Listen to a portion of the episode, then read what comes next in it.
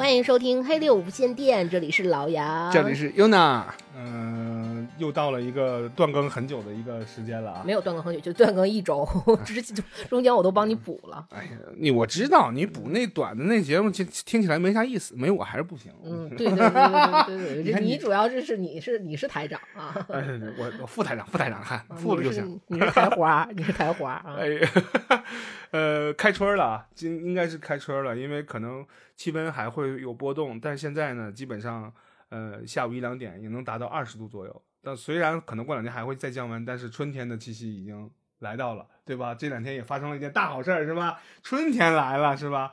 种子种子和粉末状的物品是不是也快的能运到你的手里了？哎呃还是啊，我们这个台长呢是特别喜欢这个农业项相关的东西，所以说我们今天我们马上就要变成一个农业电台了。呃，农业得是有钱有情怀，呃，而且有知识有文化才会去喜欢的一种东西。呃，我是指我们城里人，小的时候没耕过田的这些人，你如果说你喜欢这种东西的话，要回归大自然了的一种感觉啊，会会让你整个人的心态会变得年轻起来。这平是和起来，平年轻且平和。啊、对，因为你懂得什么是延迟满足了。对，呃延迟满足这个事情，实际上一个是们延迟满足，一个是用你的爱去包容所有的试试错率。一会儿我们再聊那个问题。嗯有一个什么问题呢？就是割舍的问题，就是从事农业之后你必须要做的取舍啊。这个我们一会儿会说到。对，呃，然后，但我们今天呢要给大家呃送上的一期节目呢是这个伟大的克拉克森农场第二季啊、嗯第二季呢和第一季一样，也是八集。呃，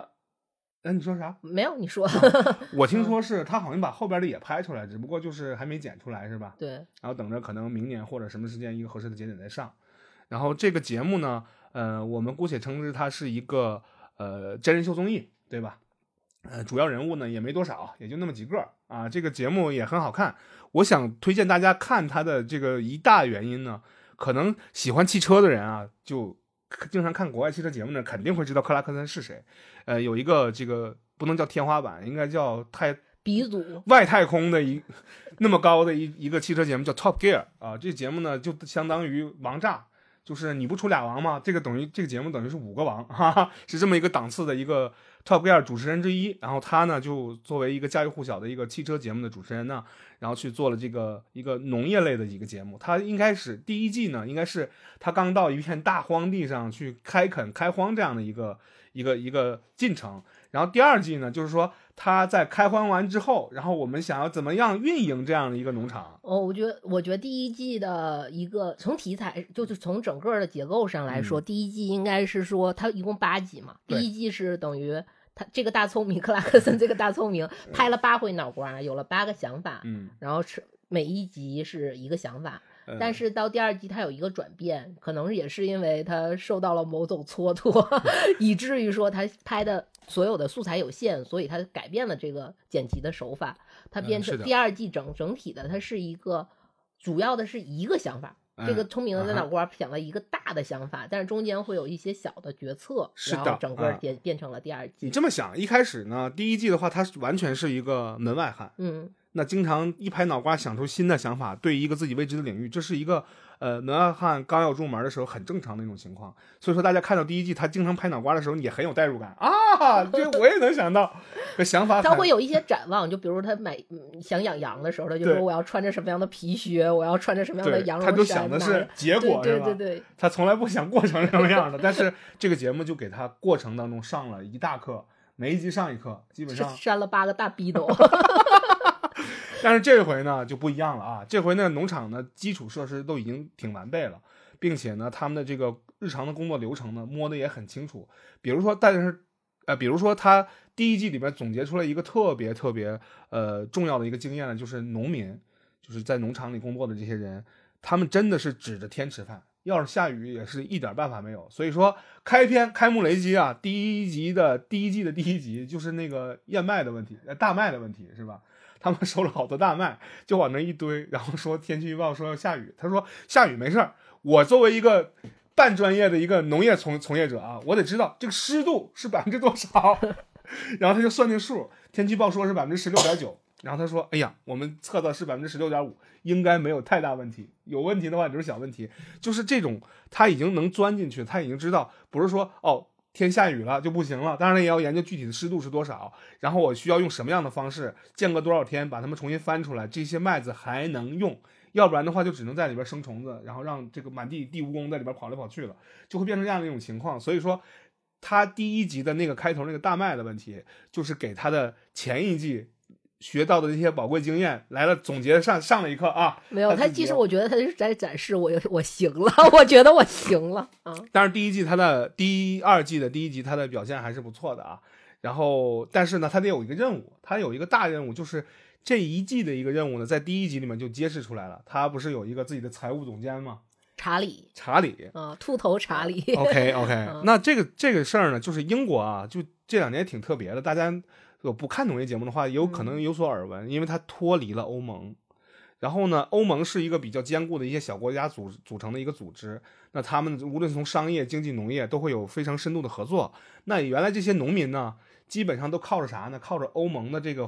补贴红利，能过得还挺好的。但是呢，对他们农场的主要收益就是靠着政府的补贴。他这个补贴基本上就是说我把我有的东西卖到你其他国家里没有，那这样换换来顺差，然后我就能挣钱了嘛。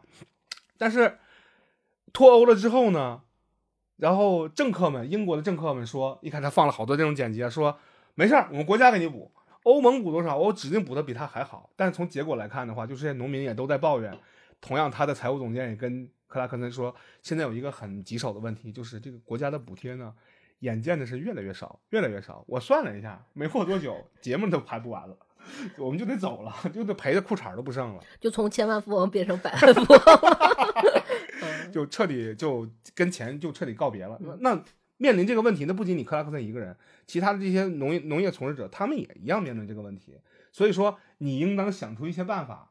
来做出一些改变，让我们这个农场能活下去。因为大家看那个片儿的知道时候，你会看到那个航拍的那种过程当中，他们那个那片地还是不小的，非常大。它这个农场呢，就是也就是说，它你的补贴越少的话，你的农场越大，你亏的越多。那他为了杜绝这样的一个情况，他觉得说我们应该搞点什么项目，然后让他能挣钱。然后，但是有一个问题，就是说你的农产品呢，都变成原来都是出口，现在变内销了，出卖不出去。他就说，那我们养点什么动物什么的，就像看我第一季不养羊，你说我就穿这个靴子，又穿那个皮袄，这不挺好吗？他说我们养牛咋样？他说养牛也行，但是然后他这个这个他的财务总监查理还没说完的时候，他就大聪明又开始说了。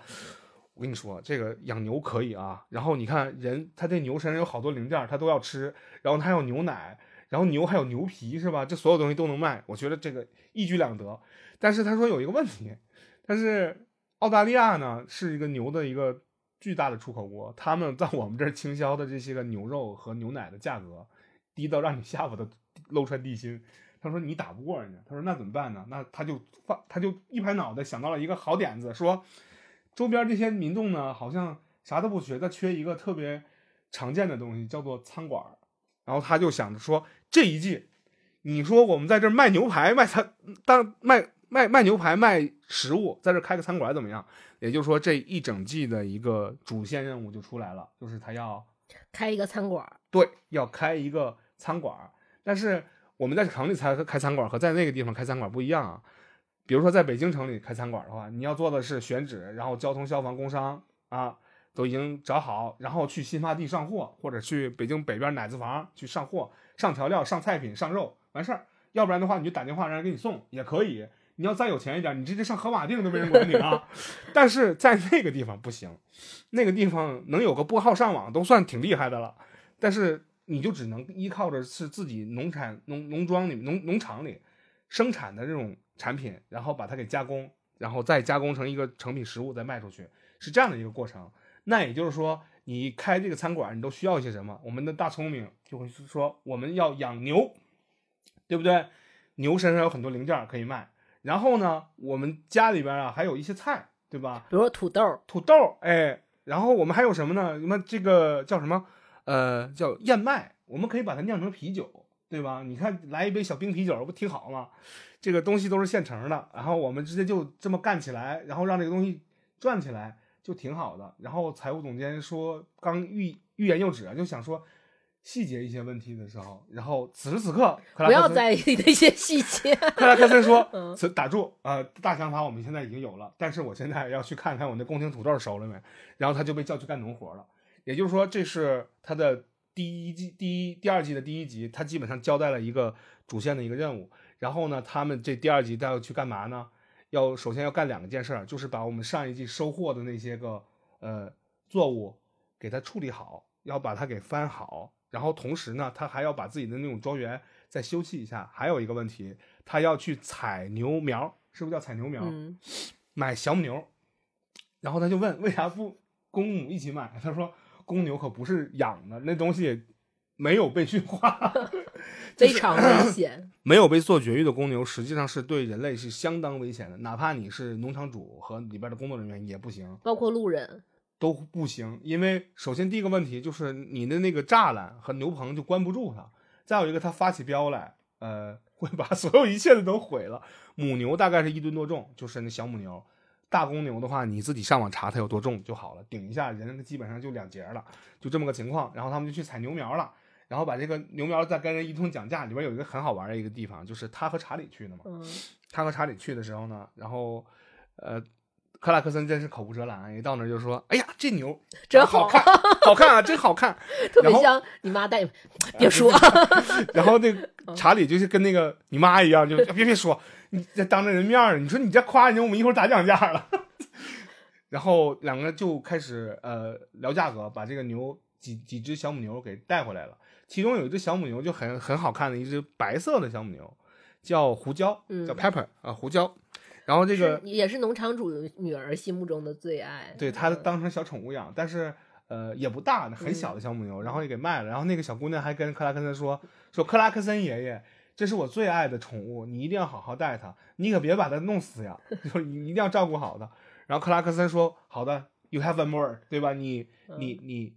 你放心吧，交给我吧，我绝对不会对它，我绝对不会亏待它啊，就把这些牛给弄回来了。弄回来之后呢，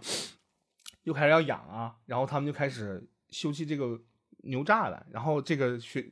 专家就告诉他说，牛是这样的一种动物啊，它们有头牛啊，别管这一个群体当中这个头牛是公还是母，都会有一个头牛，其他呢是有从众效应的，然后一直跟着也挺好放的，然后 实际上就啪啪打脸，这牛呢实际上是不太听话，它实际上是买了两批牛，等于是一批小小母牛，嗯啊，就是但但是都到了那种能繁育那种那种年纪的那种小母牛，还有一批就是很小很小的小牛崽儿，就是未来的母牛，未来的那种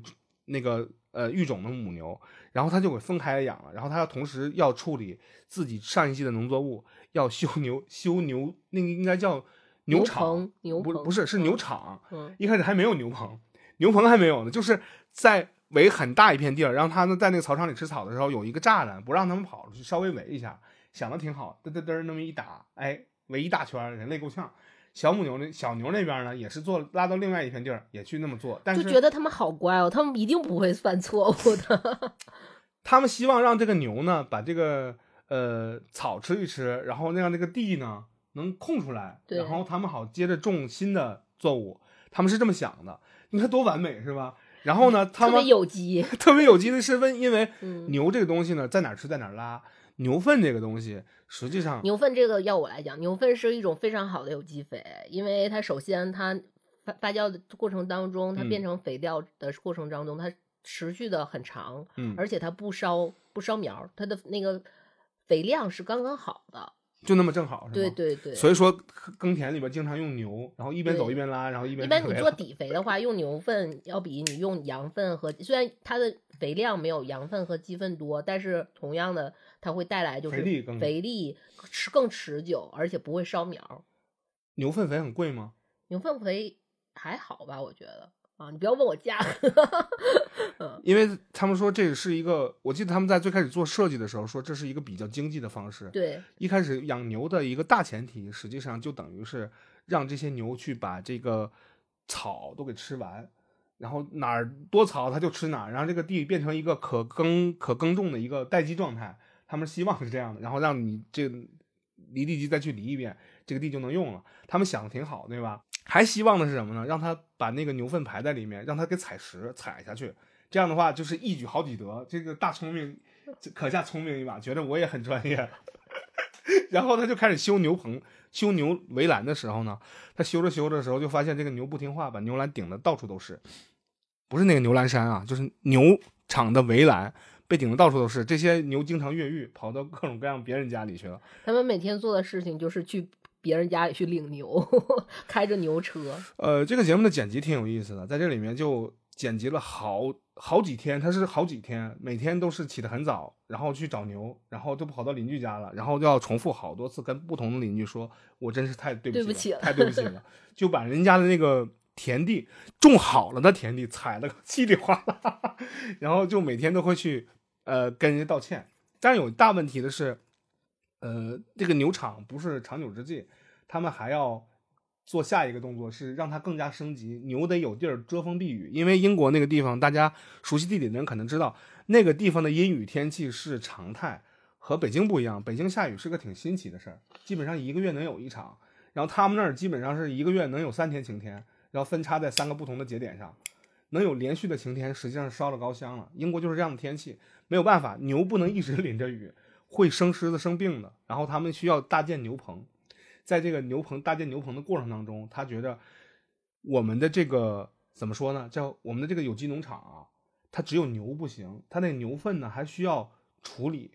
还需要进一步处理才可以。因为什么呢？因为里边还有很多虫子，这个虫子呢就跟我们上次说那个最大小野农场是一样。嗯嗯他说我们需要有其他的、其他的这种方式帮我们去缓解这个问题。说说，哎，那我们养鸡怎么样？他说养鸡也可以啊，然后他们去进鸡苗，鸡的话很很好办，鸡的话人直接送货到家，养了几只母鸡，就是他拉了两个移动式的鸡舍，他那个鸡舍我看了，我还上网特意查了一下，挺高级的。那个移动式鸡舍是鸡在里面，那个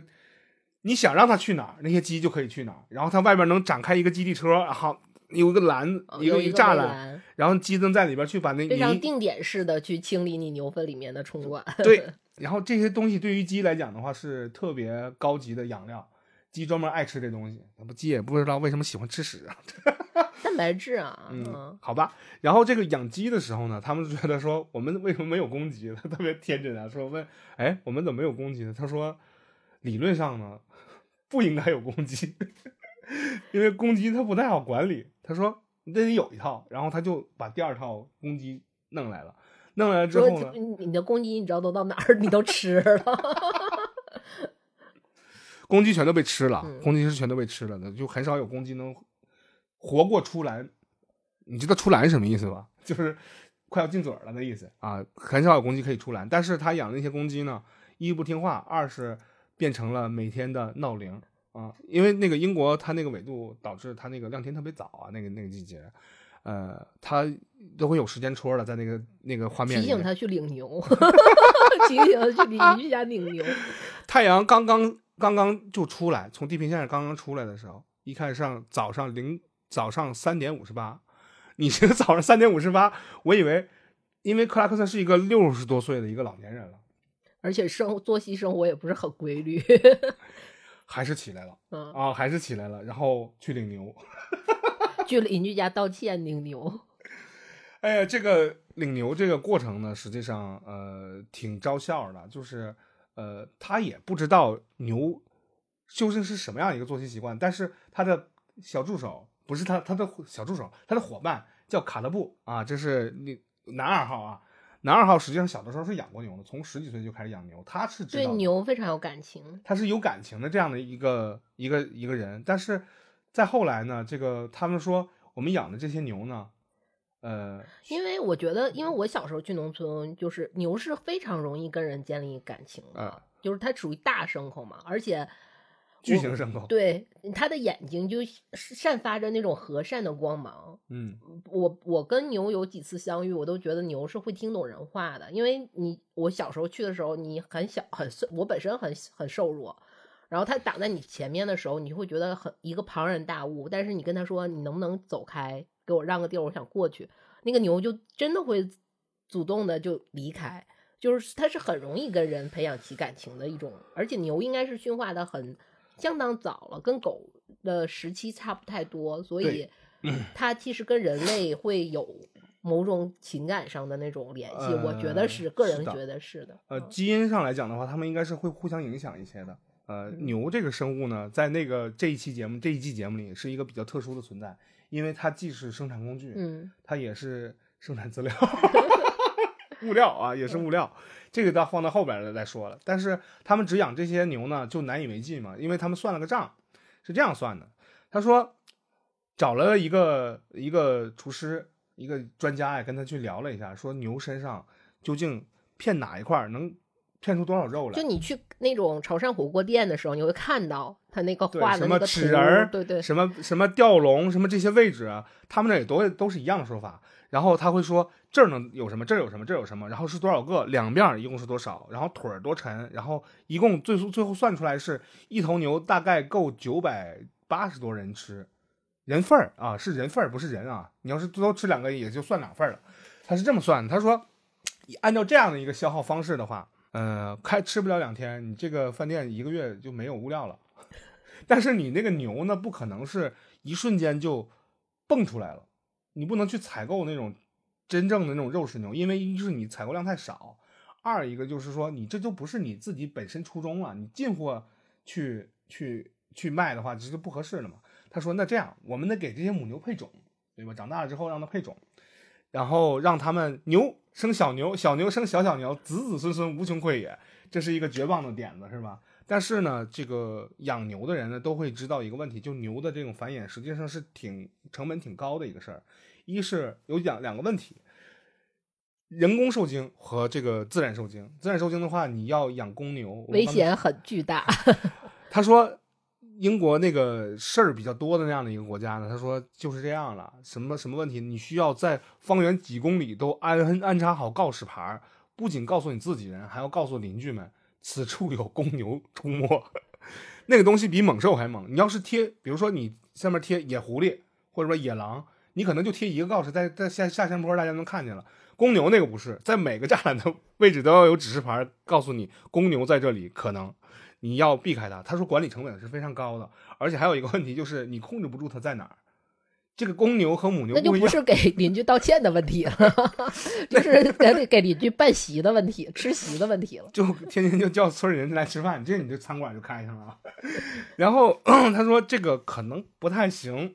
因为我们现在也没有足够的人手去帮他去去管理这个事情。因为这个节目呢拍的挺真实的，除了几个小工他夸肩顾的外，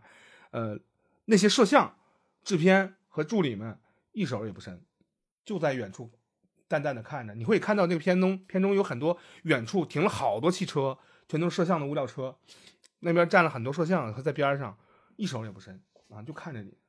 跟我没关系，我的工作是拍摄，我是 cameraman，对吧？你是 farmer，你跟我没关系，所以说他没有没有没有办法去干这个事儿，他们就只能花钱呢去做人工受精。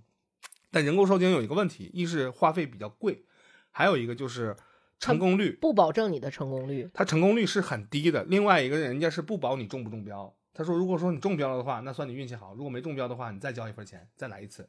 只能是这样。那如果说你有没有觉得像某某某种身体挖洞？哎呀，我的身体啊，哎呀，呃，但是有一个问题就是，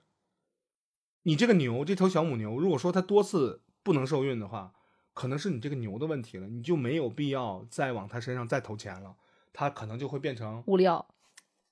呃厨房物料啊，主厨最喜欢的九百八十七人份的那个东西啊，就变成那个了。呃，但是呢，他们也能接受这一点，因为淘汰一些这个不能生育的母牛变成食品，也是他们计划之内的。但计划归计划，但在你执行时的时候，就不是那样的一种感觉。刚才我们说过了，人和牛是有感情的，因为尤其你一开始那牛呢，你虽然给编了号了。政府要求的，这个当当地政府要求给那每个牛混乱的编号 给他编一个编号。当然，这个办事效率低，把那编号搞得特别混乱。跟你春节抢火车票一样 难受。但是呢，你再去要把它真正的推到屠宰场，给它变骗成骗成齿儿和吊笼的时候，心里边还是会有一些觉得很奇怪的。因为这个毕竟是自己养大的东西，去杀了把它杀掉，实际上是对于人是挺大的有名字，就像有时候你看到很多那种恐怖电影，啊然后就是为了让犯罪分子不杀了自己，就会说我先会告诉他我叫什么。你就看最后生还者不也是吗？对，他们最后的一个最后的绝招就是，他们不会说我上有什么，那啊个是我们以前是大部分的都啊是我叫什么，啊啊，然后你你一旦知道了他的名字，你可能就不太敢不太忍心下手了。对对对，然后他一开始没起名字，就是只有那个胡椒是特别的，那嗯胡椒的名也不是他起的，他是继承过来的名字，他就对他嗯情有独钟，因为他长得也不一样，很瘦小，有点像有点像黑黑黑那个颜色，对吧？就是通体有点红白红白那样的小牛粉嫩，啊，对对对对，粉你不能说嫩都是，红牌粉嫩，红白是什么鬼？很粉嫩的一个小牛，然后那个牛长得也挺秀气啊，就这样呢，导致一个啥问题呢？就是他们这个配种特别困难，呃，一直连续了好久，他们也没有获得母牛怀孕和下崽的消息。付配种的钱都可以再买一头 成熟的母牛母牛的时候，但是这个东西有点儿有点儿，他是在片里面也会说，就有点原教旨了。他说我为什么不去进货呢？然后人家跟你说你进货也不是不行，但是就失去了你自己做农场的意义了嘛。就是你可以进货，你就进成品那种黄牛肉可以的，嗯，没问题。然后他就说，哎，不行，我还得是还是得自己去搞，自己去繁育这些牛。然后他说这个奶牛的问题，他说你这个牛不行的话，克拉克森一开始轻描淡写，这个也你这个奶牛它繁繁殖不了了之后吃了，然后他说这奶牛能吃吗？你也吃吗？我都是牛嘛，那该吃吃啊。就是这里面会有非常多，你说起来很轻松，但是你做起来的时候，你要面对抉择的一种一种时候。你看这个小副手叫卡勒布吧，他呢就看的虽然看的挺开，但是他还是心有不舍，因为他对牛有感情，他始他是终希望一个他在平时是一个非常专业且冷酷的嗯农民，嗯但是面对牛的时候却又是很柔情的一个铁汉，一个 rapper。嗯，他希望这个事儿把自己摘出来，他觉得我对这些牛有了感情之后，你们要宰杀这个牛，这可跟我没关系，我的职责就是修剪、修理和种植。你养这个东西，你可我可以养，但是你要是把它推推到那里边去，弄弄，给骗了，这跟我可没关系。他不希望自己就变成亲手杀害自己养养的这种这种牛，他不希望成为杀手，他是这样的一种心态。但克拉克森一开始，呃，也是这样的心态。但最觉得后我也又行了但。在后来，他嗯 真正餐厅要开起来的时候，他要去宰牛的时候，他也犯了难了。虽然那第一头牛被宰杀牛他没有名字，然后要送第二头牛的时候呢，大家发现这个叫胡椒的这个小母牛呢，它并不能生育，它不能生育，没办法。然后你就得推这段也是一个算是片尾的一个华彩的部分，是就是他最后跟他的女朋友莎拉说：“我们有了一个新宠物”的时候，大家其实都是那种都很纠结的心，然后突然间就放下了，然后很嗯开心的这样的一个状态啊。但是这个拍这一段的时候，他不忍心杀自己小母牛之前有一段，呃，就很前面有一段是故意剪辑成这样的，就是他们俩在发动那个拖拖拉机的时候呢，有一只小老鼠嗯钻到那管里边，后来跑到车轱辘底下去了，然后就给他一些给给他 GoPro 那一个一个特写，那克拉克森在车上，我要一发动，往前走，那个车他在那小老鼠在后边，因为当时时间已经很紧急了，对，嗯。也没有没有时间耽耽误在这个上面，然后但是他而且克拉克森一直都不是一个什么所谓的环保主义者、自居啊，或者呃是动物爱、动物动保保动保动物保护者的那种自居的方式。但是他在发动那个车的时候，还是陷入了一种纠结和难过的情绪里面。是的，因为那个车我给大家说一下是怎么回事儿。它那个小老鼠呢，躲在那个轮子的车后轮的后面，大家就觉得你往前开不就得了吗？但是不行，拖拉机那个东西它后边有载重，那个载重也代表什么意思？当你车往前走的时候，它会给你一个回往回的力，那车轱辘会往后先倒一下，基本上转那半圈，那老鼠嗯基本上就变成老鼠饼了。它下不了这个手，鼠泥，鼠泥可还行。但是他说，然后这个时候卡勒布在旁边看了他，就说我们没有时间再耽搁了。你从事了农业之后，你就应该做出这个觉悟，有一个选择，这个决定你必须现在就做。然后那小老鼠实在特别特别小，那车那个车轱辘有多大呢？大概有一个书架那么高吧，大概有一个一米五六、一米六七那么高的一个大车轱辘，大大农机的车轱辘啊。然后它发动的时候往前倒了一下，往后倒了一下，要往前开的时候，小老鼠钻出来了。然后卡勒布很高兴的跟他说：“ 那老鼠还活着呢。”然后他俩一起耶，对，就是人还是对于这种杀生这样的一个事情是相当抱有心理压力的。这基本上是整个第二季的一些情感上的一些冲出输出嗯和冲突，嗯。但实际上第二部里面整体的一个矛盾是，其实并不是在于他什么时候能成为就准备好或者成为一个合格的农农民，嗯。而是说他在对于他开餐厅整体的开餐厅有一个另一个困难，嗯。不是说他农民经验上的困难了，而是呃这个一个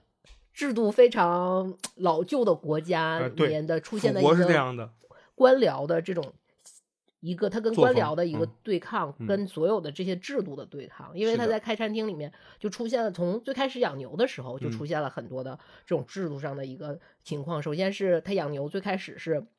牛，当他们当时的牛有一个非常严重的一个类似于肺结核的这么一个病，然后这个病的主要传播传传染源是他们当地的獾，嗯就一种非常毛茸茸、貌似很可爱的小动物。嗯，然后这个獾呢，在呃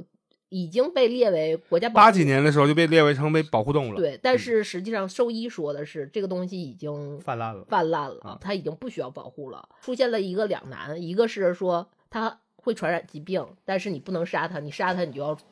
就是违法，就要坐牢。呃，这个克拉克森不止一次两次在不同的集里面去问了他的问了这个那个专家和问了那个兽医兽医，还问了那个自己的那个伙伴查理，然后说嗯这个我这么干了会怎么样？他说你会相当难办。然后那个兽医跟他说，呃，是这样的，他里面说，如果我问你，假如假如我朋友我有个朋友，对，真的是我有个朋友，他他就把他弄死了，或者把他的洞穴给堵了，给灌水了或烧了，会怎么样？他说不能杀，也不能灌洞。他说那我我如果我有个朋友，那他就真干了，嗯他会怎么样？他说是这样的，十十二个月起，监禁闭就坐牢十二个月起，加上要赔四万英镑，这是一只一只和每个洞穴，洞穴和只是单算的，你知道吧？然后他说：“哎呀，那不农场子就没了吗？”原来他跟我说这个千万千万富翁变成百万富翁是这么回事儿啊，就是是一个非常严苛的一个罪名。但是呢，有一个破解的办法，就是说，嗯、你需要证明证明什么呢？就是说，你这块儿这个獾它究竟是不是但它这个破解的办法其实也是非常的莫名其妙，嗯因为它是它用证明是说你要捡到一个新鲜的獾的尸体，刚死的？嗯且这个尸体并不是你造成它变成嗯尸体、啊，你捡的，啊，然后你把它拿，呃，他们有专门的那些器装袋装包装袋，然后把它邮寄给我们，我们嗯进行检测，嗯看看它的病毒是不是呈阳性，啊然后再确定说你们这个整体的牛有没有会不会有问题，啊这样的啊，啊，然后他就好死不死的就在旁边道边捡了一只。他我觉得应该是被车撞死的，嗯就是被夜晚过去的车给撞死的，就撞在路边了，然后嘴里还有血，然后他还说换这个东西，你看你这个这个牙，它就是靠这个东西碾碎老鼠的，然后那个那爪子特别锋利，他说就靠这个东西来把猎物撕撕碎了的。好，我们装起来吧。去做了检测之后，然后获得的结果是呈阳性，确实是呈阳性。但这个时候呢，为什么说它呈阳性会传给牛呢？是因为这些獾一到夜里的时候，他们通过监控发现，他们会去扒那个牛的饲料，还有牛的偷喝喝喝牛的，水。然后他做了一些小办法，就说可以一扒上去他就滑下来一些小陷阱，但是你不能杀他，或者是堵他的不能不能，只能让他放弃，在这样的方式来杜绝獾的那种传染，隔绝传染源嘛。然后呢，他们也心里也没谱，说需要给自己的牛做检测。而且他在说这一系列的非常反腐的规定的同时，然后也拍了说他们会面临的一些什么样的损失的时候，其实他说的都是数字和一些表达，但是在整个片子的最后，就是快到中后期嗯。的时候，他们把所有的人集中起来，开，就是他的邻居们要开餐厅，就类似于他的供货商的这些，嗯。也就是他最开始买牛的那家人，啊然后真的就出现了。因为这个病造成的农场的损失，那个损失是肉眼可见的，是非常发生在他现实生活当中，就是非常快乐的一家人，瞬间就是老母亲苍老了很多岁，然后赔了个底儿掉。对，嗯然后每天靠着非常微薄的那种牛奶的收入，然后去维持整个农场。他的是这样的，他那那家人的逻辑是，检测到后来的话，只有一只牛阳性，只有一只牛阳性。他们家一共有一百多头牛，然后呢，基本上是一瞬间，他们反应过来有一头牛的时候，然后再去重测的时候，就死了六十多只，然后就剩一半，赔了好多好多钱。就是这么快，然后听到这儿的时候，克拉克森脸都白了，就无心聊下去了。说我们也赶紧给我们的牛做一下测试吧。他们要做那个呃抗原那种检测测试，他们的测试的方式特别好玩，就是给你那个身上种两个牛痘，类似于对种两个牛痘，让它会长一个小小瘤一样的包。然后他种第一个、第二个，他们计算一个，就是第一个的直径，他说长成了之后，第一个的直径如果大于第二个，就是安全的。就是阴性。如果说第二个比第一个大，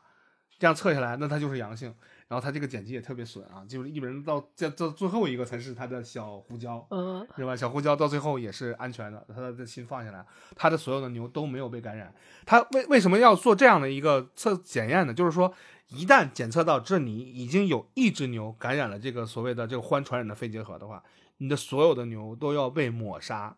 是杀死杀死之后，然后是好像是个集中烧了。是这样的一个处理方式，那也就是说，他之前投的那些个血本无归。他那个小牛收来的牛苗是一千四百五十英镑，包邮到家，加上运费，加上这个呃购买的那个钱到包邮到家。然后以后你就要投入那些相关的那个运营费用，饲料啊、水啊、牛棚啊、包括草啊、包括人力啊这些东西你要投进去。然后如果说死掉一只有一只如果感染的话，其他的全都没有了。是全都没有了，在他得到桌都给你掀了，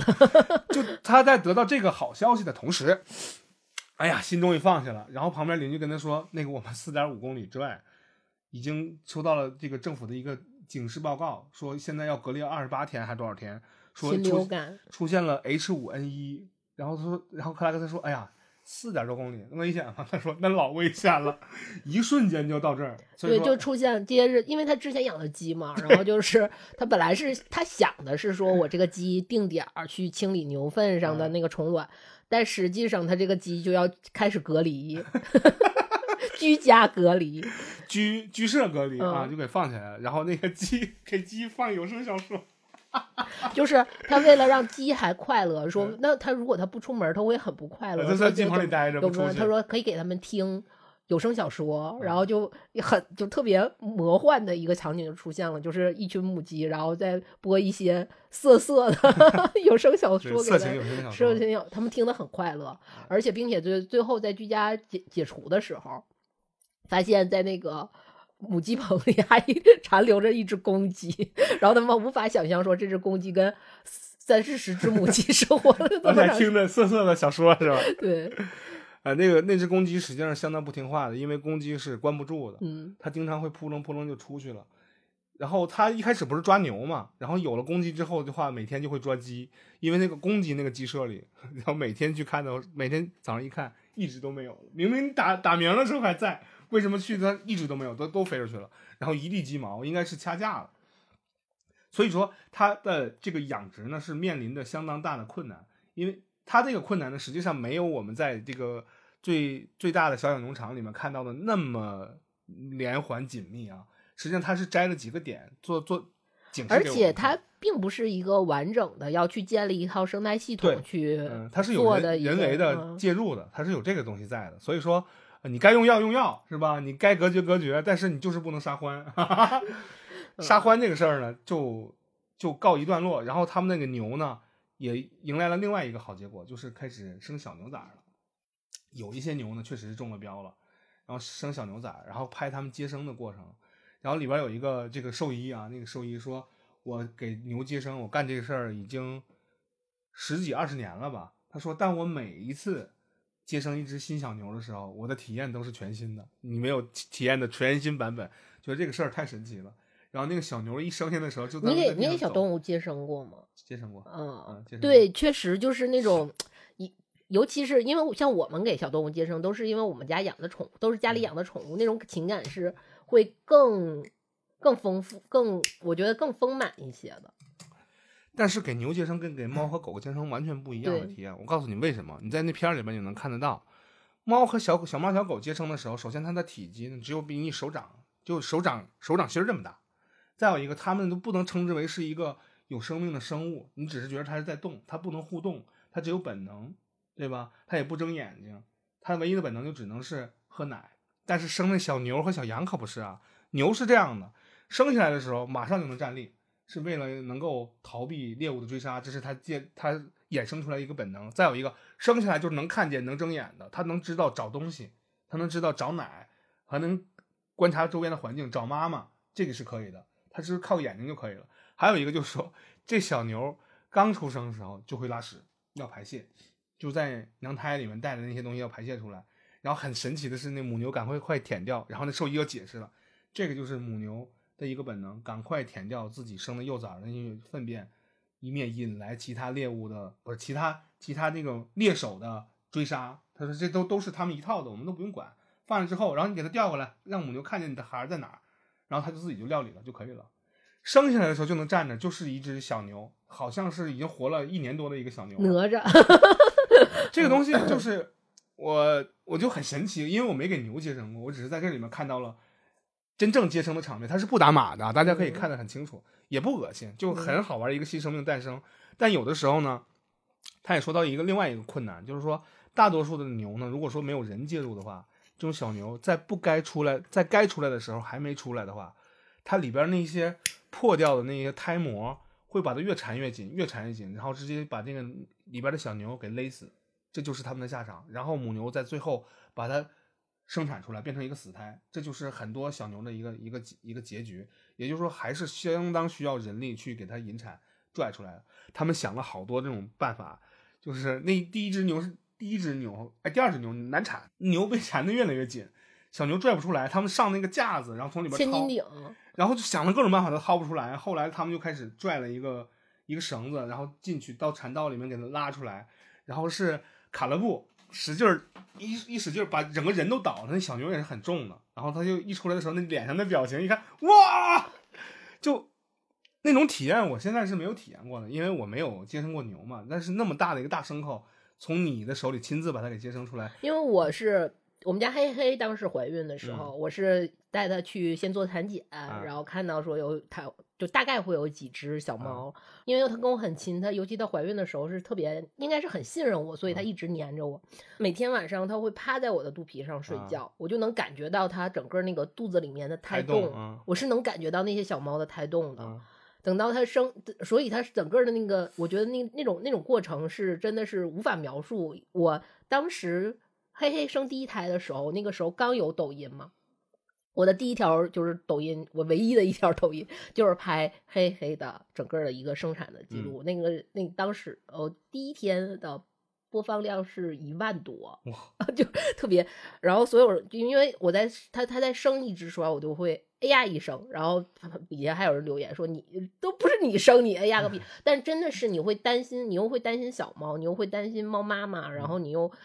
同时，你其实她怀孕那那三个月，我也是在跟她去能感受到她的每一次胎动的那个情况下的，就特别那种感觉是真的是非常非常奇妙的。这这种感觉呢，就是我在这里也推荐啊，就是无论是男孩女孩啊，就男生女生都有必要去体验一次，就是动物或者人或者动物生产的这个过程，你会体验到不一样的地方。就是说，人为什么不能成神？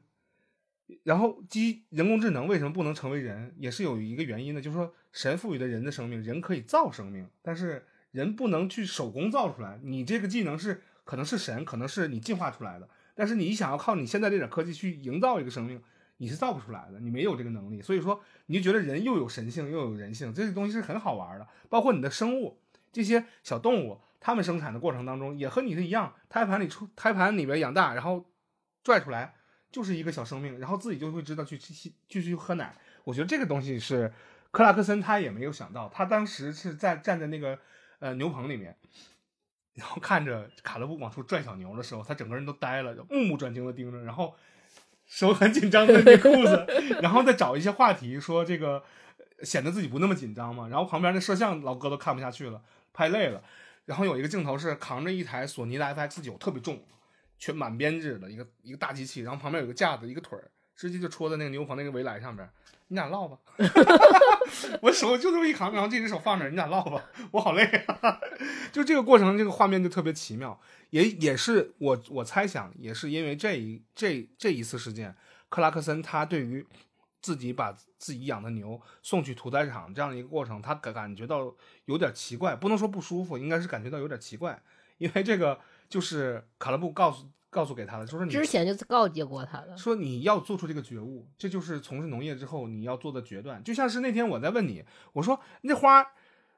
都已经开了，然后这一枝儿长得挺好，你为什么把它切了？他说你不切它的话，那些怎么长啊？然后有有一个问题就是，如果是我的话，这个东西就是，比如说我，尤其是因为我育苗会育很多，嗯然后到假植的时候就淘淘汰掉一批。但是你育苗的那个时间和假植的时间，它又是两，就是又是不一样。假植的时嗯间会稍稍微长一点，育苗的时间稍微短一点，而且那种淘汰的话，你会觉得你的时间成本和精力成本其实没有那么多，你就会还嗯挺 peace 的心态嗯去把那些苗给嗯扔掉。但是到假植到定植的时候，因为假植就是选两棵最壮的嗯苗，你去优选了，对，然后到定植的，你只能选其中一棵，但这一棵也也不错。也也是很蓬勃、很向上的去在生长的。然后到这个时候，我就不会去轻易的去选择定值，我都会去叫莫叔来，我说你来，你把这个罪恶感交给 别人是，吧？我说你看他俩谁壮，然后我让他去做一个选择。他说啊，他好像看着壮一点。我说你说的啊，那这颗就死了，我就扔了啊。然后他就他就满脸就是那种你要干嘛？还过不过了的那种，就你会有这种情况，就哪怕是它是一个植物，它都不是你要终结一个生命的时候，对对对，你会有那种心情，你还是说让别人去做决定，我不想去做，就会嗯。逃避，这个是人非常本能的一种逃避行为。嗯，这也是因为于此吧，这个人类才会有对社会的进步，才有，发展。而且就是比如说他选的那颗可能不是我心中的那颗的时候，我说我觉得我也会拿起我想选的那颗，我说你看这颗是不是更好一点儿？就是那种又无耻但是想逃想逃避的心情，真的是 哎呀，但是，嗯，在生命的选择这里边呢，嗯，因为他一开始的初衷呢是要开农场、开餐馆儿，嗯，他不得不这么做的时候，他也要考虑别人的意见，说我他也会聊嘛，就会给自己开脱一下，减少自己的罪恶感，就是说这个我们要杀这个牛，你确定是为了吃啊？他说那不废话，不为了吃那干嘛？你你不是一开始你就做的决定吗？你卖奶你也卖不过人人家澳大利亚呀，对吧？你你就就只能用这样的方式把这个牛骗成你多少多少块够九百八八十七人吃，这是你做的决定，你又应该尊重你做的决定，因为这个事情的运作规则我们都已经计划好了，只能是这样，所以说他就只能用另外的一种方式去呃怎么说呢？去转变自己的这样的一个想法，说一切已经快要水到渠成了，我不能因为这个事情来干扰大家已经定好的一个计划，因为当时他们就正在一个攻坚阶段，这攻坚阶段是什么呢？就是说就不只是这种情感上的为难，是政策上的为难。这政策上的为难是这样：一开始呢，他要开这个饭店的时候呢，这个从理论上来讲，他需要获得好多部门的同意，以及许可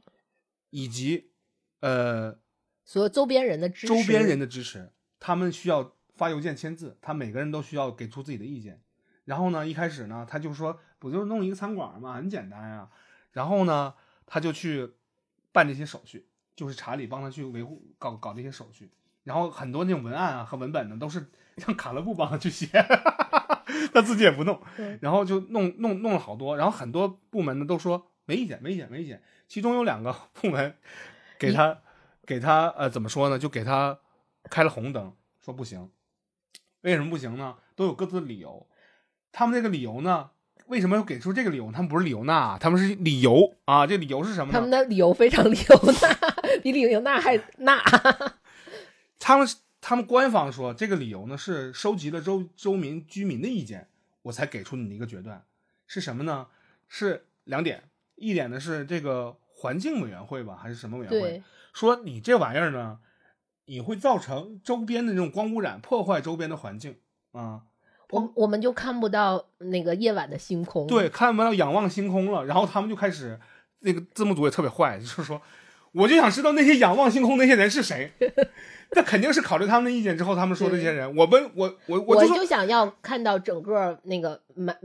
到晚上的时候嗯就应该灯光就应该所有的灯光都熄灭，然后嗯我要看看到看星空看到啊绚烂的星空。他说：“我们为什么就不能一边吃着烤肉，一边喝着啤酒，抬头看星空呢？这些人是闲的吗？”这个时候，卡特布有点上头了。这些人就闲出屁了，他们没有别的事情做吗？为什么要给出拿这样的东西去卡着他？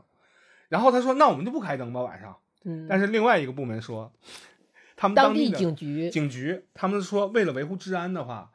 你这样一个人聚集的地方，你没有灯，你是会提高犯犯罪率，你没有灯可不行，你你这没有灯必须得多灯。你灯得很多，得照的足够亮，而且不仅仅是你店里周边的停车设施，包括你路边的出入口，都要给好灯和指示牌，你所有的东西都要齐备。而且你没有停车场，这事儿我可不让你看啊！你不能把车给我堵路上。这个东西呢，环保部门我俩是一致的，对吧？你不能把车顶路上，因为路上边上是田地，农民会投诉你的，你这肯定不行。而且你堵路上会影响来往来往过过往的车辆去欣赏美丽的田野。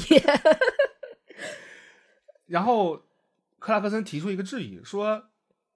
那到底是开不开灯？到底到底是开不开灯？你们俩之间的矛盾啊，就变成了。你们能你们俩能不能说一下？但是并不能。他从法理上来讲的话呢，是这两个部门分别和这个事主，也就是克拉克森这个餐厅提出要求，提出的要求，对吧？人家俩是不发生之间任何联系的，而且他俩，你有一种幻觉，是因为他俩有联系，是因为他俩都给你投了反对票，在一个清单里面二十多项，就你们俩滋毛是吧？这是你自己的情感，但实际上你这是一个你餐厅和他俩分别的事情，你需要分别来解决。但是这个时候他就犯了难了，他是这么说的，他说，呃，在这样一个呃腐朽且官僚主义集中化的一个国度里面，我要去做这样的一个决定，实际上真的很难。但是这个事情有没有转机，能不能干呢？我需要去抗争一把。我要做什么样的抗争？我要给出自己合理化的一个一些建议诉求，诉求，然后我要提出来之后，看这个事儿有没有中间有缓儿。然后他要举办一个听证会，他要去参加。参加这个听证会呢，他是有召集了好多人，周边居民还有很多委员会的这种成员都要出席。然后呢，每个人都要发言。然后这个事主呢，克拉克森，你必须得最后发言，你来总结陈词，其他人都会给出自己的意见。然后那些仰仰望星空党就说了，巴拉巴拉巴。然后警局说你这东西没灯不可以，还有那个停车场的问题，这是个大问题。然后这个停车场的灯肯定得更亮，要不然的话你撞着人怎么办啊？他说你这东西就只能这样。然后他就说，他他发言的时候，他说一开始是话外音啊，话外音说这个这我们来到了这个官僚主义集中的一个叫什么中心地啊，我要给大家解释这个问题，我还有三分钟的时间给自己辩护。然后说啥呢？他是这么说的，他说，呃，我们这儿呢曾经风景宜人啊，所以这个我们的这个人呢，我们的这儿的所有的居民呢，对于美好的这种景色呢，都有自己的足够的向往。但是我作为一个初来乍到的一个呃新手农民，然后我也能看到我眼中的一些问题，就是说现在在这个经济环境是这样的一个情况下，英国到现在的经济环境呢，实际上是比较糟糕的一种状况，就是它脱欧之后，所有东西一切都得靠自己了，自给自足了，补贴也没有了，然后政策也木有了，因为他在这之前，他想要得到当地居民的一个同意对的方式，他是集增加了几几家他的餐厅的供应商，对，就是当地的一些农场的农场主们，对，然后他们来开会。他其实最开始的想法是说，我去以讨好当地居民的方式去，一是能讨好当地居民，二还可以有一些货源。他只是这样一个很单纯能的带动当地想法。经济嘛。但是他召集这些人来聊一聊的时候，发现实际上这个事儿已经并不只是他单纯，已经改变了他的初衷。是的，因为在这整整个这这次的谈话当中，他发现所有的人都面临了一些政策上的呀，包括他们嗯这些销路上的，以造成他们最已经是吃不上饭的那种影响了。嗯就不管是蔬菜水果，是你是往外去销售，还是去大批量的去供嗯给超市，嗯都有很多问题，包括像之前养牛的那一家出嗯现的问题，或养猪那一家，就比如说呃对于进口的这种抗衡，进口产产品的抗衡，包括你大批量的卖给超市，说我已经给到了最低的价格，好的东西和坏的，就好的东西和残次品是一样的价格，但是最后给超市的都是统一的，被压的非常低的价格，嗯，以至于说我们贴着本儿卖了。对，没有办法去，就不能说盈利了，就已经是在一不断的在亏钱，不断的嗯在亏钱，以至于到整个农场都没有办法维持。他突然间那种责任感就已经上头了，就是整个克拉克森的那种。因为他在那一段的时候的主要意思呢，他就那三分钟的主要的那种那种表达出来的观点呢，实际上就是赵本山赵本山那个小品里面的一句话，就是说你要不劳动，对吧？就不卖东西，你吃啥？你不劳动，你喝啥？你吃喝都没了，你还臭美啥？我觉得劳动是最最美的人，他是这样的一种思路，他是觉得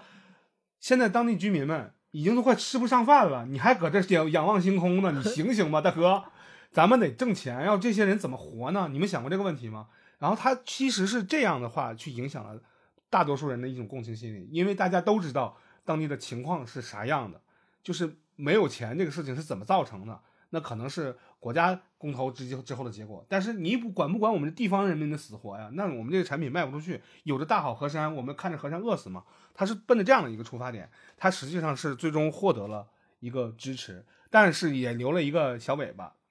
这个尾巴是是什么呢？就是这个停车场的问题。这个停车场的问题，一直到片片子最后三期的时候还在纠结它。就这个停车场呢，实际上还是不太合规啊，不太合规，因为他从路口引进去那么一大一小片地儿，包括他那个最开始想选址的那个餐厅的地址也非常不合规，也非常嘚儿，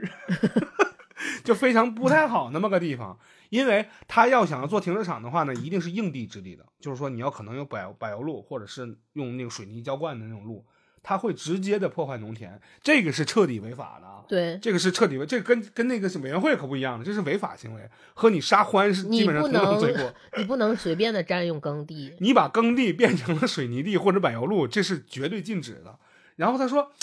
那我来饭店我吃饭，那那你得坐车来，那怎么来呢？没有办法。”就只能是在后后边你会看到一个折中的办法，就会集中在一个离餐厅比较远的一个可以停车的地儿，他们用拖拉机、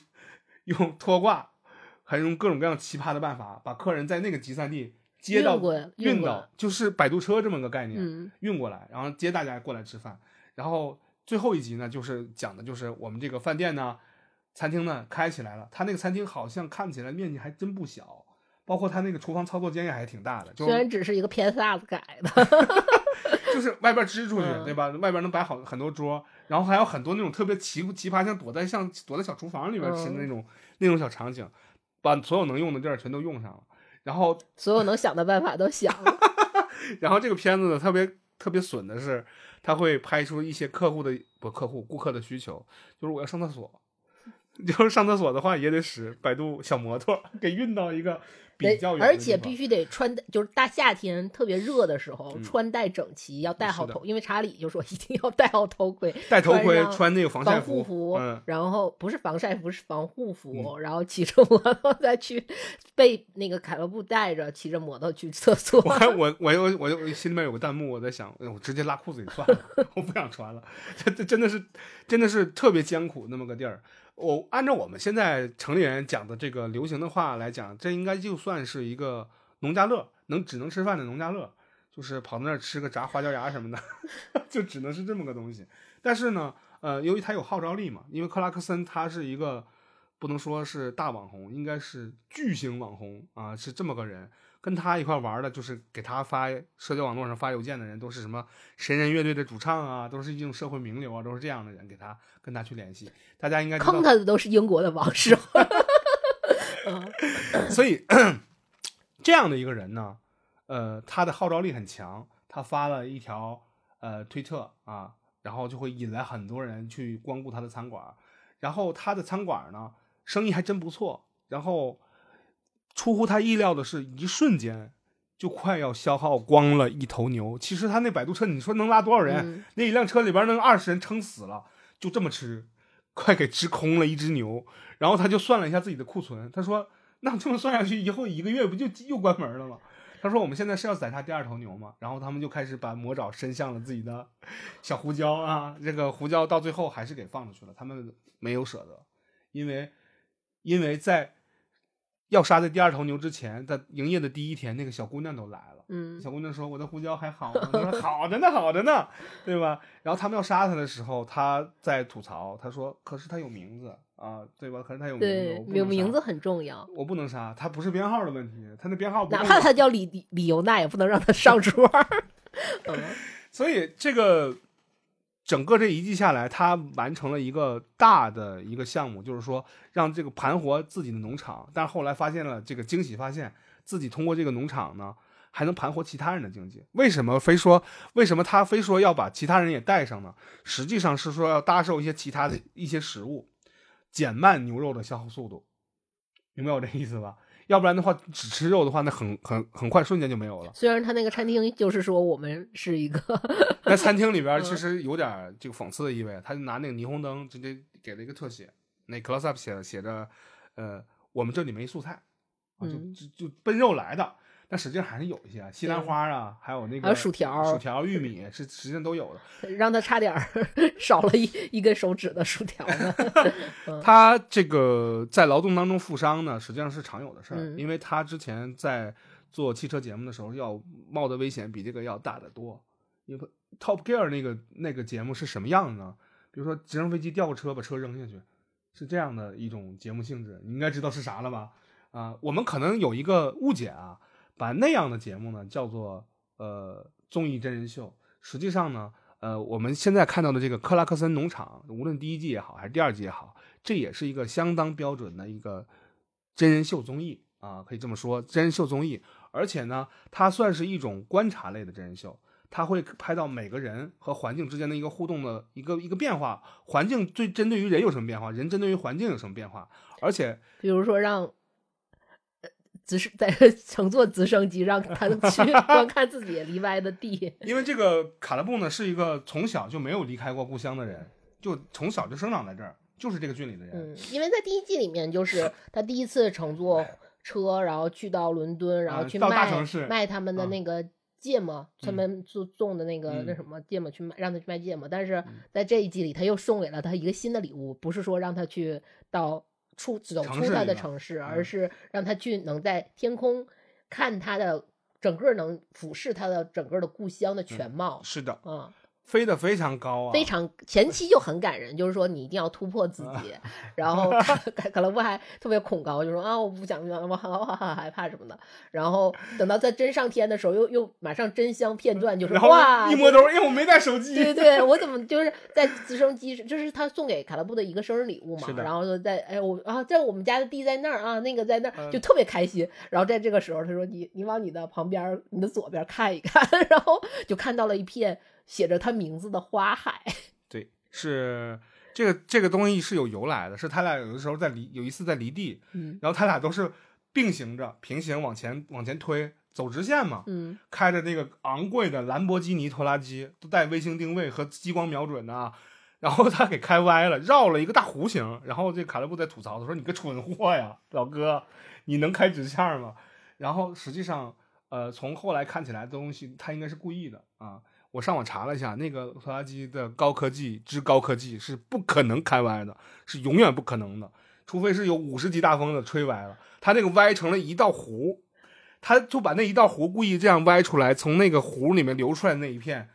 花海，给他种上了他的卡勒布的名字全拼，写的是 Cal Caleb，然后 Crash 吧，是他的全拼。，Cooper Cooper，他叫 Cooper，我忘了叫啥了，反正是就叫叫这么个名字吧。反正就是卡勒布看到的时候，哇，这才是我真正的 生日礼物是吗？然后说你看你开歪了，就是我就说你当时歪了，你死活不承认。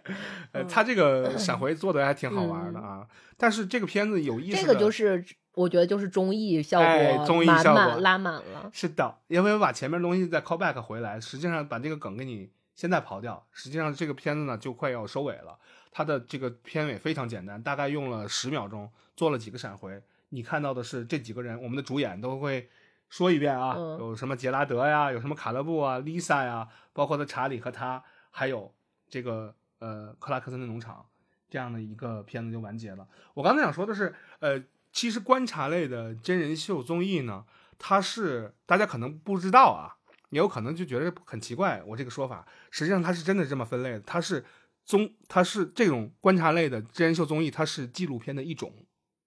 它是纪录片。就是说，真人秀它也是纪录片，但只不过演出来的那个真人秀是不是我可能就不知道了啊。但如果说你真实拍摄的这种真人真看真听真感受的这种记录这种真人秀，实际上是纪录片的一种。我们感受到他的这种情感的冲击，实际上是我们带入进去之后，如果是我还我该咋办？如果是我的话，我应该怎么办？但是由于这个中美的这个差异呢，或者是不，就是西方世界，英美嗯实际上带的是同样的一种价值观，就是中中国就叫中西吧，中西这种这种文化差异呢，导致我们对他们有一些观点不能认同。但是这个片子很鸡贼的是，他会把里边那种对于人性、对于社会的这种疑问，包括集体对强权、对集对集权这样的一种对抗呢，这种情感拉伸出来，然后让我们东西方都能知道他在说什么，都能理解他在说什么。我就想开个饭店，咋就这么难呢？就是挺难的，最后都要花，都要从千万富翁变百万富翁，到到 穷光蛋的去议会去上诉的一个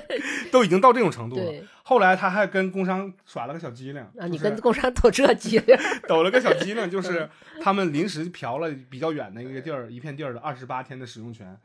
他说：“你让我这片地儿临时让我用二十八天，你可没说我不能停车啊。”然后他们就把那地儿嫖来了。虽然后来还是摆渡车去解决了这种把客人运过去的问题，但是至少解决问题了。客人是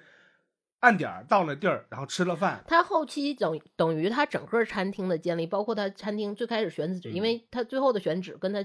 初衷是完全不一样的。嗯不一样他原来是想把他之前那个呃羊的那个羊棚给改成餐厅，对，不允但。是是不允许的嘛。嗯然后后来他就找了一个他们前店搭了一个小破仓房，然后说把那个仓仓房改，但是他那个仓房也你也只不过说他可能被允许，也不是很确定的，嗯所以他们用一个很快，比如说他们计划一个特别快的工期，然后把它瞬间把盖它盖出来，盖出来，就是说我盖出来，因为有也有一种规定，就是我盖出来了，你你就得承认我，认对，二十八天之内，对他用限那种限制，他就钻了很多好像是政治政策上的漏洞的嗯方式去建成了这么一家餐厅。呃，但应该是很多导演给他出的主意嗯。啊、有可能是给他出的主意，反正让这个片子录下去了，他也确实是开成功了，而且这个而且也会引，我觉得这个事儿其实你细想，在这种收获快乐 和他各种看他呃被扇大逼斗的这个同时的这种快乐呃之后，你也会有一个反思，就是说，像他这个餐厅建立的如此不易，然后他的意义也是造福了他周围的乡里邻居，实际上也是这样的。这是他无意之举，但是对，是他无意之举，但是他其实为这件事儿，他也为最后也把这件事儿，他为什么这么坚定，也是因为他拿这个事儿作为一个目标去抗争嘛。嗯但是他还出现另一个问题，是因为克拉克森本人他是一个大网红，他有那么多人去能到他的餐厅，是的，但实际上，如果其他的乡村餐厅真的去 call back 他这个想法，也去做了那么多的抗争，但真的有没有那么多的客源量去到他那个餐厅里面，也是问号。对，问号，就是他还是他看似是一个貌似他底层创业项目、啊，对，他也说的是打的口号是嗯我们带动周边经济，对然后怎么样去想了一个新思路。但吃的还是他网红的但红利啊是对他最后吃的其实还是他网，他是一个名人，他不不只是网红了。我觉嗯得他跟网红还不太一样，他比网红还要更高一些。他是吃了一个名人的红利，对，是那种老牌名人的红利，是的，才能到这个程度。但其嗯他人再去能不能，他其实他不能复制，不并不能不能量产复制嗯对，嗯，但是呢，也不一定，就只是能画，只顶多是我们说，在在我们个人看来是画了一个但咱话说两头啊啊，咱话说两头，他的这样的一番经历啊，拍成了一个真人秀综艺的话，实际上带来的影响力是够了的啊，是够了的。就是说，拍这个节目的初衷已经达到了，就说希希望展现这样的内容给大家看个乐呵就行。那这可能是这个真人秀综艺的最开始的一个初衷，这是这是 OK 的。但我们非要给它上价值，让它复制很多很多种想法，很多种这它的这种生产方式，来盘活英国现在死水一潭的这样的一个农业经济，实际上是很困难的。我们不能给它抱着这样的一个一个期望。我觉得他已经做到了说能让人对这件事情产生反思，就已经哎很好了。是的，嗯，是的。那我因为在看这个节目之前，我之前不也跟你说，我也很想开一家番茄餐厅，因为我最近做番茄很上头嘛。就我也想过，说我去弄一块地，然后种番茄，然后在旁边去做一个番番茄餐厅。就是因为我们在北现在在北京，所以说在京郊弄一个这个东西，我我我就曾经也考虑过这个问题，但是这个就是为什么我会说，对于克拉克森整个这个这个行为，嗯它会不会能量产能复制，其实是不能的。就是你在如果你在京郊去开一个，你还是变成了农家乐，然后你的客源其实这些所有的这些成本到底能不能都 cover 住。对，也是一个非常未知的。嗯，它有个大前提啊，你要是克拉克杨还行嗯，啊，克拉克杨的话就没问题了。这关键你不是克拉克杨，对，你就是个阳台羊，我就是个老杨。你就是老杨，这个事儿就打了一折。这个事儿不是打了一折，就是真真的是就是不是说百分几比的降低率了成功率了，而是降低的可能是千分之千万分之一的那种成功率。功率你这个事儿很很难成，嗯，除非是你有足够的资本、足够的人去帮你推这个事情，然后你还能有后续的东西跟得上，然后还正好赶上了一个好时候，能让你这东西火三年，也许能坚持下去。但是一切的一切哪有那么多正好都凑凑在一起，就很困难。所以我们倒不如去比对一下这样的一种节目和我们国家生产的这种所谓的慢综艺也好，或者是这种呃乡间田园体验生活的这样的一个是一种综艺也好，去做一个比对。这个东西呢，呃，我不得不要这样比，因为从业者嘛，老想着比这个事儿。我在看第一季的时候，我就会看到，哦，原来魔网的生活里边抄了好多分镜，包括开拖拉机，全都是一比一复刻。你知道，虽然我们没有兰博基尼啊，我们开的是那小破玩意儿啊，不能有那那么高级的东西，因为你那个东西是可能不会出现在一个湖南的一个小乡村里头，所以这个东西很正常。但是呢，你看内核。啊，看内核，因为我们那个节目也不是原创的，也是扒的人家那个三十三餐嘛，扒的韩综三十三餐。但韩综它里面讲的是拍的是人，单纯拍的是人人人的变化。然后这克拉克森他拍的不是，他拍的是有一点点社会题材的这样的一种性质的东西，他们探讨的东西不一样。而我们这儿拍的，只是就我们在拍我们在做小野农场那一期节目的时候，我提过那个呃《武林外传》那帮人又去做了那个综艺，呃。包括向往生活吧，还有很多这种开客栈的这样的一些节目，就是我们亲爱的客栈啊，这客栈那客栈这种慢综艺的时候，我都觉得好像是在，都是把点落在了消费明星上。呃，你无论玩出什么花来，所有的东西都是导演和制片给你准备好的东西，没有你自己亲力亲为，没有你早上四点钟起的捉鸡，没有，你看不到。就算是啊，有人说啊，你这个东西你就捉鸡拍那么两下，克拉克森你就捉了两下。但是你每天早上三点五十八你都起了，他可真人站在那儿了，那有点儿的，一个六十多岁老人。而且我觉得这种行为并不是说不不光是说他有点儿或者是什么样的，他这种行为是有有一个反馈的，就是说这个行为是，比如说他去跟这个鸡的问题或者跟这个牛的问题，但是因为他可能涉及到了说农业本身的一个本质，就这个动物的习性就是这样的。你要想养这个动物，你不是说你我。就是我养了就完了，而是你要去是你的整个作息，包括你的整个生活，都要跟着这个动物、这个族群、这个它去产生变化。你随之你要去习惯它，而不是说让它来习惯你。这个习惯你是完全不可能的，它打破了你这种。对你你作为从业者，你应该知道有一句话叫做“我们家艺人受不了，我们家艺人搞不了，弄不了”。然后包括它里面，比如说你他去种什么，或者是他会有一些。第一季里面也有，第二季我们不说他跟官僚的一些问题的这些纠结，他其实还有其他，比如说他跟环境对于环境的一个反思，嗯，他对环境的反思，他可能包括比如说他最开始他想去自己去设置一套生态系统，挖挖大破水沟 水沟子那段，包括后来他自己说我要养这个鸡是为了说去跟这个牛生形成一个生态的这样的一个共生关系，嗯，但是他这个。你像，包括你说我们看那个小小的农，那个大大小小农场那个部分也是，它是要用八年的时间去建立，让你看到建立这个整个的一个生态系统的一个形成的过程。我们的综艺是不可能说用八年拍一个综艺，对，不用说八年，那可能 超过半年就已经凉了，对，凉了，嗯，都都撤资五遍了，那变成烂尾楼的那种项目就变成，就会呃，这个东西就制作的这种思路不一样。就像你说的，这个我们国家的农业节目有什么？可能在网上最大家提到最多的就是《致富经》，呃，那是一个呃民生类的一种科教节目。你觉得是给大家介绍一些新鲜的一些农业项目？那个那个东西最开始还是挺好的，但是后来我也看过，但是后来由于那个互联网这个发展太快了，大家不需要从你那儿很慢速的获取这样的一些资讯了，对吧？我看报纸，报纸里边登股票，那还来得及吗？这肯定是来不及的，对吧？现在都是毫秒级计算了，你需要你的网更快一点，看到最新的消息。但是它已经脱离时代了，也就是说，我们有一个反思，就是我们现在中国的农业的相关的，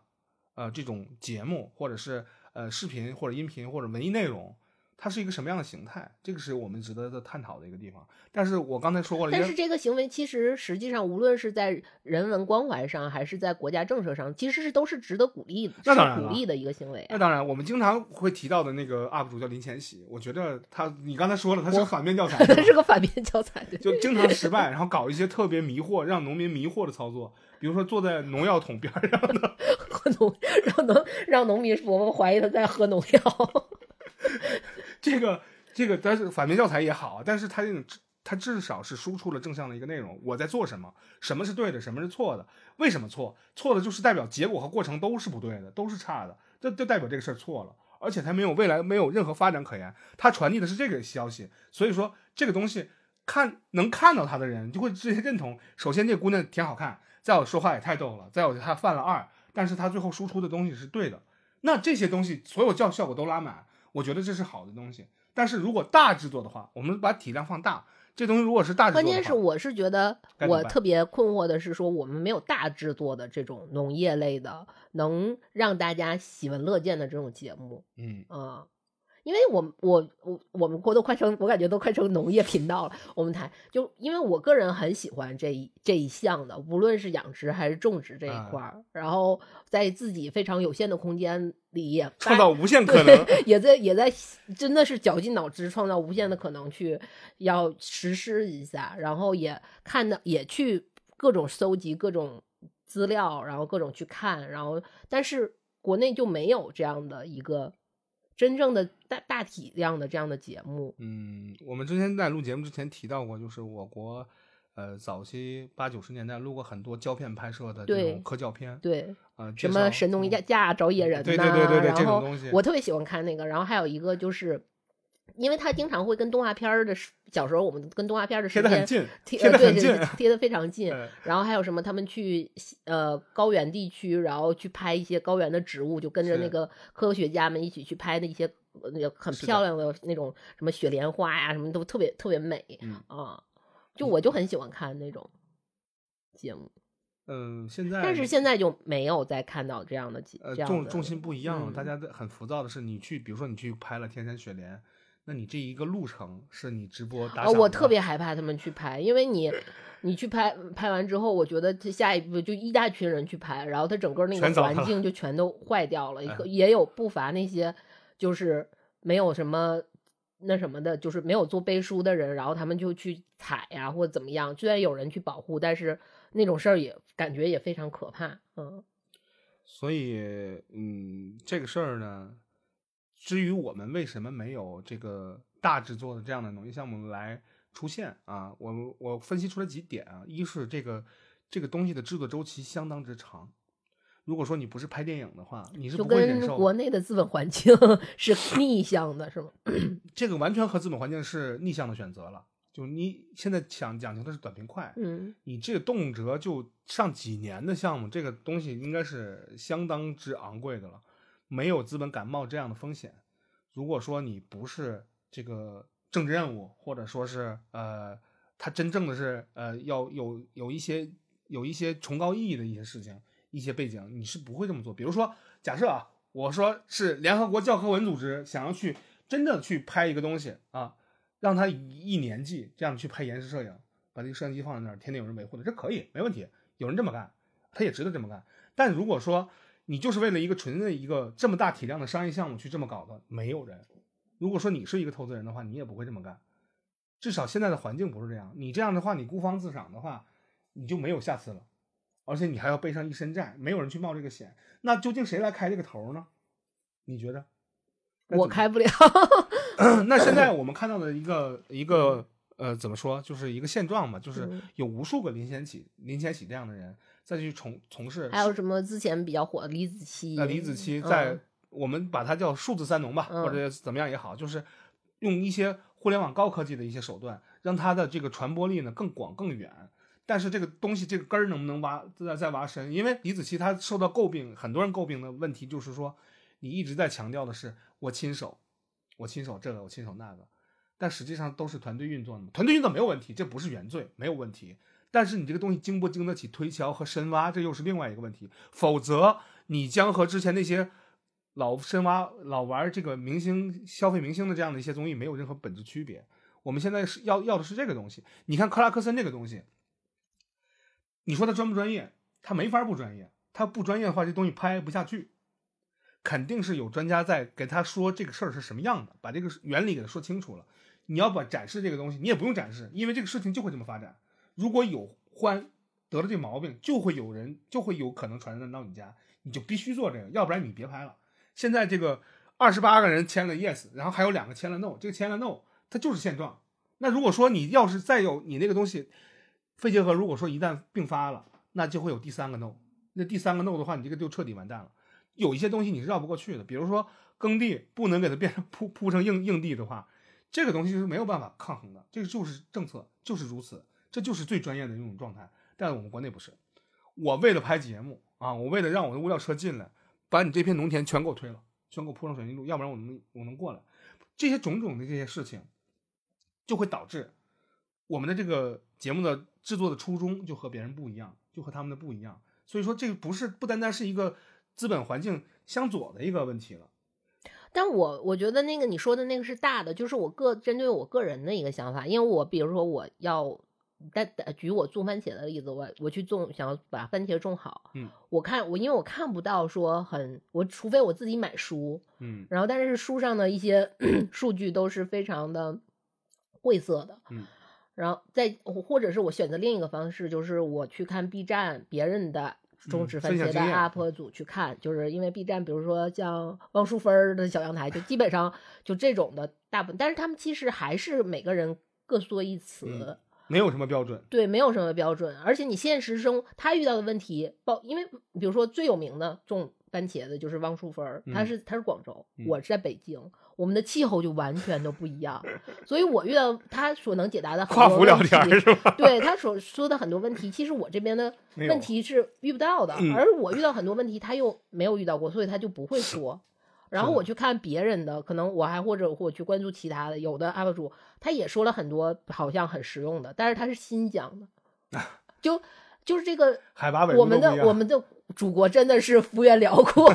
就是你真的，而然后你有时候你去问他的问题，你除非你真的去加了，就不包括我也去加了他，然后这那个本本人，然后会去咨询他，但是你又不可能说你每天，其实你每天遇到的问题很多，嗯，然后你又不能说你实时的一些小问题你都去问，嗯，然后你就去去是得得到了信息也特别特别多，你需要自己去整理，自己去筛选，嗯，筛选完你做了一个决定，你去做了之后。这个试错也也很可怕，就是你，如果你一旦这个东西执行错了的话，你这一批东这一批苗就全都废掉了。是的。然后你要重新再来的话，可能三个月三个月打底儿。嗯。这个这个东西，这它是一个延迟满，它是一个延迟满足，但是这种前这种反复的一个试错的这个情况，也真的是让人。就是你非常你你是我是投入了很多情感，包括我对他兴趣很多，就完全是用爱去在维持我这个兴趣爱好。但这个反反反复复的，我不我不我不觉得每一个人的这样的试错成本都可以达到这么高。是的，嗯，这就是我一个个人的困惑。其实，嗯，包括就是比如说像他们这种出口，像你说。无论是我们刚才说像林前喜啊，或者是李子柒的这种问题，是但很多是因为大家对他可能产生质疑或者什么样的情况，也是因为他们最后都归结于成个人，而不是一个大环境大环境的情况。然后他激发的，他为什么他受众这么广？是因为他的一个受众。我们去考虑他受众的问题的时候，他所有的受众他去做这件事儿的时候，他都是除了有钱的，就这个金金钱的。积累以外，还有一个是情怀的一个，然后但是你要能达到这样的一个金呃钱的一个积累，到加上一个这样的情怀，他又是那样的一群人，他们到底是去怎么去再去从事什么样的方向，他又是一个问题，嗯，是有这个尴尬的情况，嗯，地儿和地儿还不一样，你人和人中当中也不一样。其中我想起呃克拉克森农场的第二季最结尾的时候，他闪回了一个片段。都已经很很末尾了，他还说了一些很细枝末节的问题。他俩在开车，是我们的克拉克森开车，然后副驾坐的是我们他的小伙伴卡勒布啊。然后他就问卡勒布说：“哎，我现在我才想起来问你呢，他俩饭店都已经开了啊，这个时候他就要问他的一个问题，就是说我们为啥非得等冬天快冬天的时候才把牛进来啊？我提前买或者是晚点买不行吗？说这这有什么具体说法吗？然后卡勒布跟他说你不知道了吧？这个时候的牛来，牛很重啊，我们的土地能撑得住。你要是夏天天热地软的话，一踩全踩塌，那那地全都废了。然后你现在给它夯实了的时候，它能已经能承受住的时候，你这个地才能用，要不然的话又事与愿违了。他说就是这么一点细微的一些时间的差别，会导致你这个事情会变完的变得完全不一样。但是，但是我又考虑了一个问题，就是他说的这一套说辞，可能在他这个地方是 OK 的，这不并不适用于所有的地区。所以说，克拉克森他问在问这个问题的时候，也在探讨细节。他是说，哦，我们这个情况，我们这个情况。为什么是选择这样一个时间时间节点进牛？他给了他一个解答，但是又会遇到你刚才说的那个问题。如果是一个广州的网友跟你分享我这个种这个番茄如何如何的时候，然后他说是这样是这样的时候，然后到你这儿的时候，就就比如说广州的网友，他们种番茄有很大一个问题，就是说台风来了如何防护？我在北京永远可能永远都涉及不了这个问题，就是台风是什么？请问就可能是这样的情况啊。如何抗如如何抗击这个抵抗海盐的侵蚀？就是我们可能这地幅员辽阔，地点不一样，你要考虑的事情就很多。所以呢，这是生产这种呃超长的超长呃不能叫超长啊，应该就时间消耗耗时比较久的这样的一些农业项目的这种大节目，实际上是挺难被生产出来的。呃，我觉得它还不只是说，呃。这还有一个问题是乐趣性，它的乐趣性，这个东西你得体验，把你扔进去累个臭死，然后你能看到，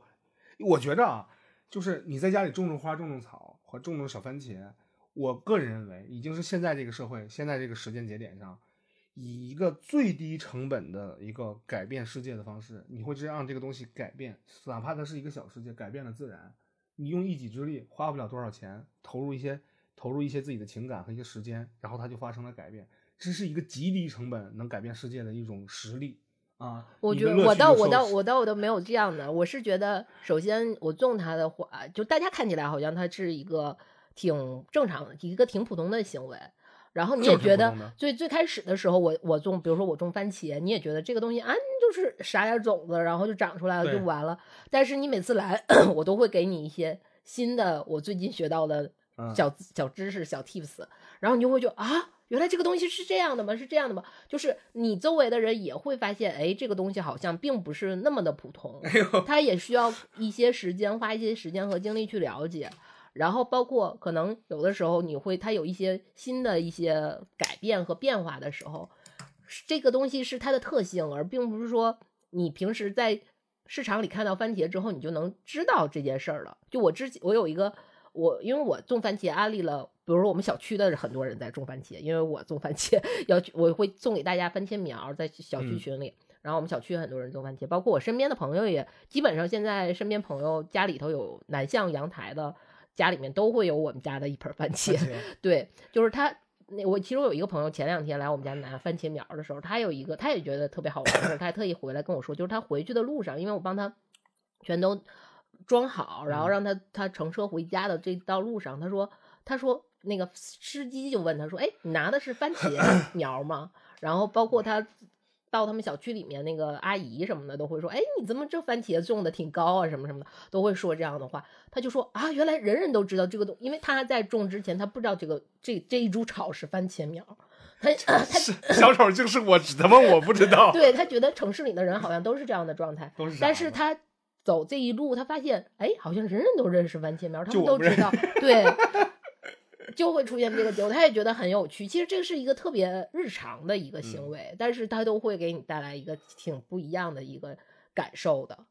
咱就单说种番茄这个这件事儿，可玩性那是相当之高，对吧？能玩能调节的参数很多很多，变数也非常多，是一个挺充满具有欣喜的这样一个东西。但我。我们之前聊的时候，把这事儿又给聊大了。我们就是在录节目之前聊聊一个什么事儿呢？就是大家知道，呃，中国人口的老龄化很严重，那也就意意味着年轻人很少。那年轻人越来越少的话，就意味着另外一点就是，呃，农业这个事儿自始至终都得还得靠人力。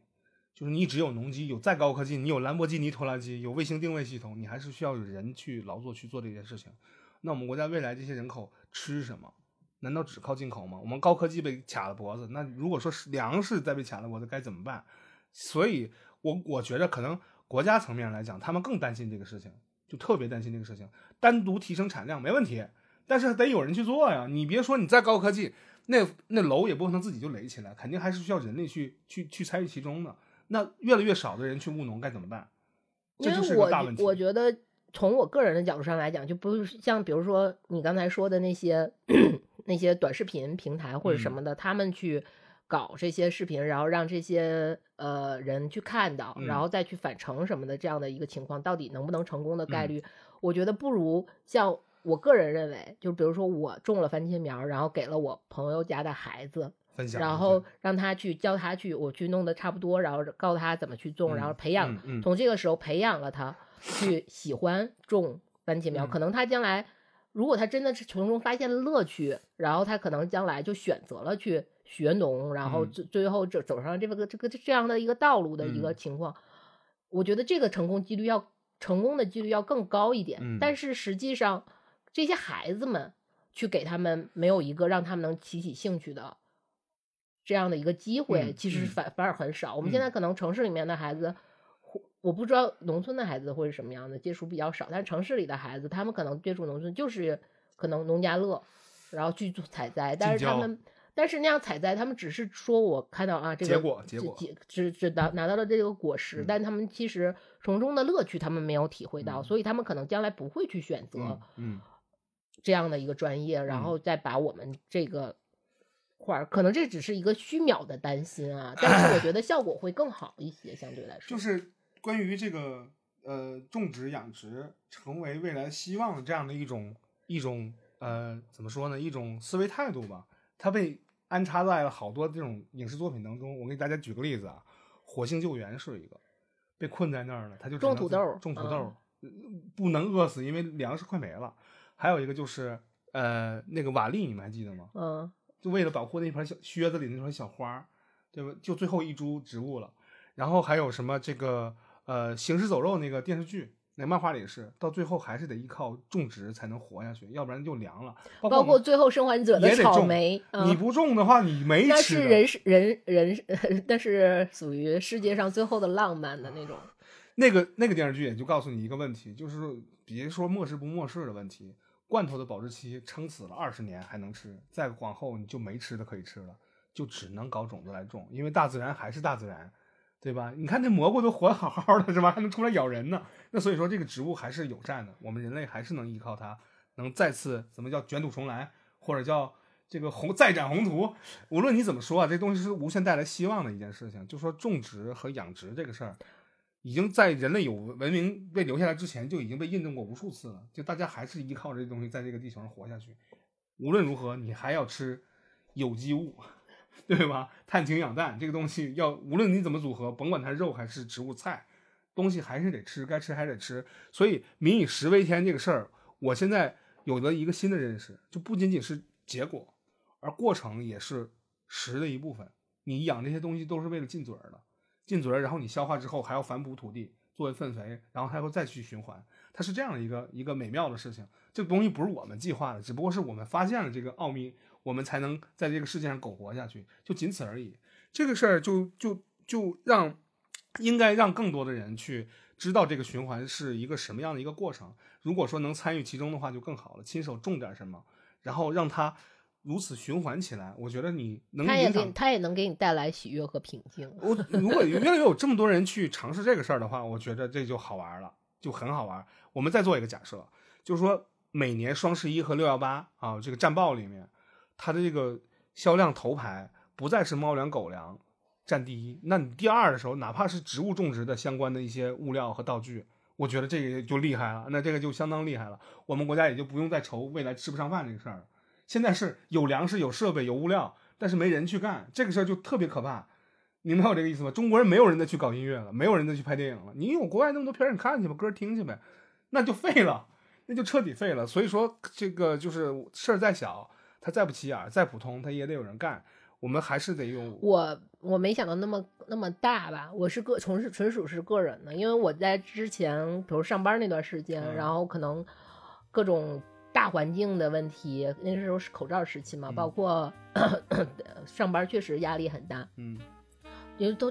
那种种植会让你整个心态会平和下来，因为你平时如果你的生活很多都是那种快消快节奏的消费和快节奏的阅碎片式的阅读，然后包括所有接收接收的信息都能让你迅速的得到反馈，然后你整个人我觉得情绪也会非常急躁。但是用这种慢下来的方法，它阅读是一个慢下来的方法，